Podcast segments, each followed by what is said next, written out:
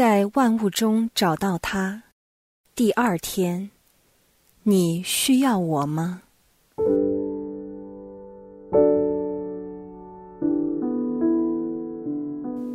今年必竟的主题，在万物中找到他，实际上是向我们提出一个重要的问题：我们需要天主吗？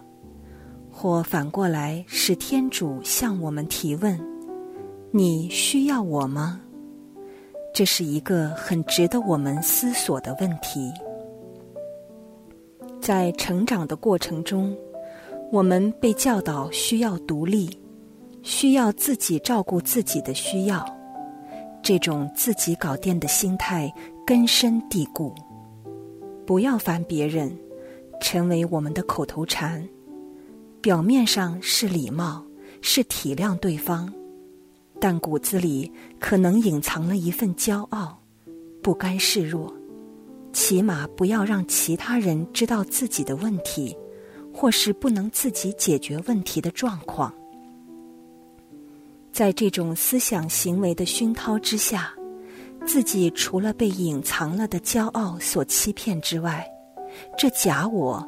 在不知不觉间，亦蒙骗了自己对自我需要的认知及真实状况。这种自给自足的心态，扼杀了我们与其他人建立互信互助的邻里关系。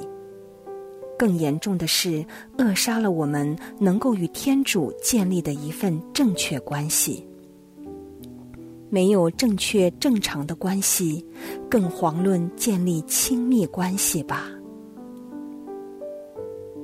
要知道，天主在关系中创造了人，人就是活于关系之中。天主自身也如是，三位一体。所以，人本身就是群体动物，自给自足这概念。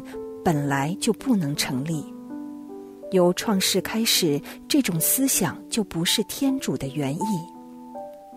自给自足的基础就是骄傲及对天主的不信任，是敌人要打击我们与天主之间的正常关系的粗劣伎俩。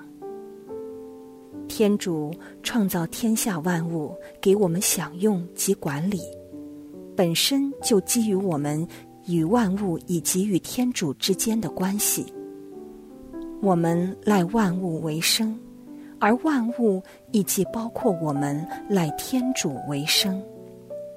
这份互动关系令我们彼此需要、彼此依赖，这就是天主渴望万物在他之内团结共荣的原意及愿景。而我们人类就是被天主委托的执行者及管理人，所以自给自足这偏差严重偏离了天主的心意。我们实质上既赖天主为生，但心态行为上却不依赖天主，自以为是，认为自己自给自足。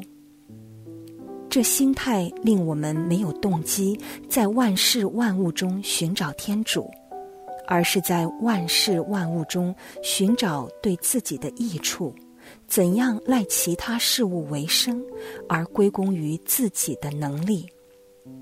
所以，天主对我们的提问：“你需要我吗？”值得我们三思。否则，这个必经的主题。在万物中找到他，对我们一点意思也没有。除了我们的心态外，我们的生活模式及习惯，对于我们是否奉行自给自足的观念，构成很大的影响。当我们在生活中万事富足的时候，自然对我们需要天主的意识大减。这不是理所当然的吗？我们越是在富裕的城市当中生活，越是物质丰盛，我们越难感觉自己需要主，更不用说需要在万物中找到它。故此，四旬期要求我们所做的三个善功，即祈祷、守斋及行善，是要我们重新经验自己是有需要的，需要主。守斋令我们知道身体上的需要，祈祷是灵性上的需要，行善事是要让我们也同时知道其他人的需要，而愿意伸出援手。这三种善功也帮助我们从富裕的生活清醒过来，从盲目的追随及满足表面的需要，变成去发掘及看清楚一些被隐藏的内在需要，以及一些心灵上的需要。我们越是能够知道自己的需要，越能够认识及看清楚自己。这份醒觉将能够关键性的帮助我们更懂得与人建立关系，而更重要是懂得与天主建立真实而亲密的关系。最后，这份与天主的真实关系能够帮助我们与魔鬼保持距离，因为他会设法埋下陷阱，令我们陷于诱惑。他会欺骗我们，要我们因为不希望其他人看不起自己，而不去坦诚表达自己的需要。这样做，我们其实就偏离了天赋，希望我们信任及依赖他这份源自受造物对造物主的依靠，但因为天赋对我们的爱情。而演变成为子女信靠父亲的关系。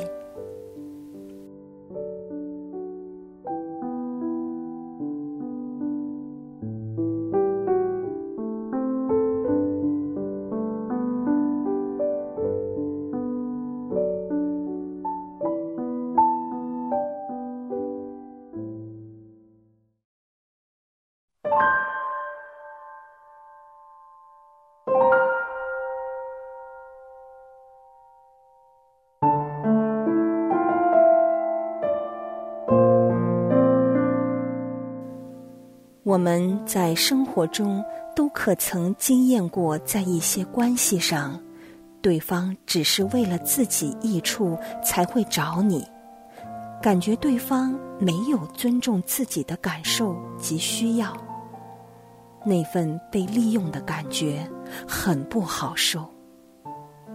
在你和天主的关系中，又有没有出现这种情况？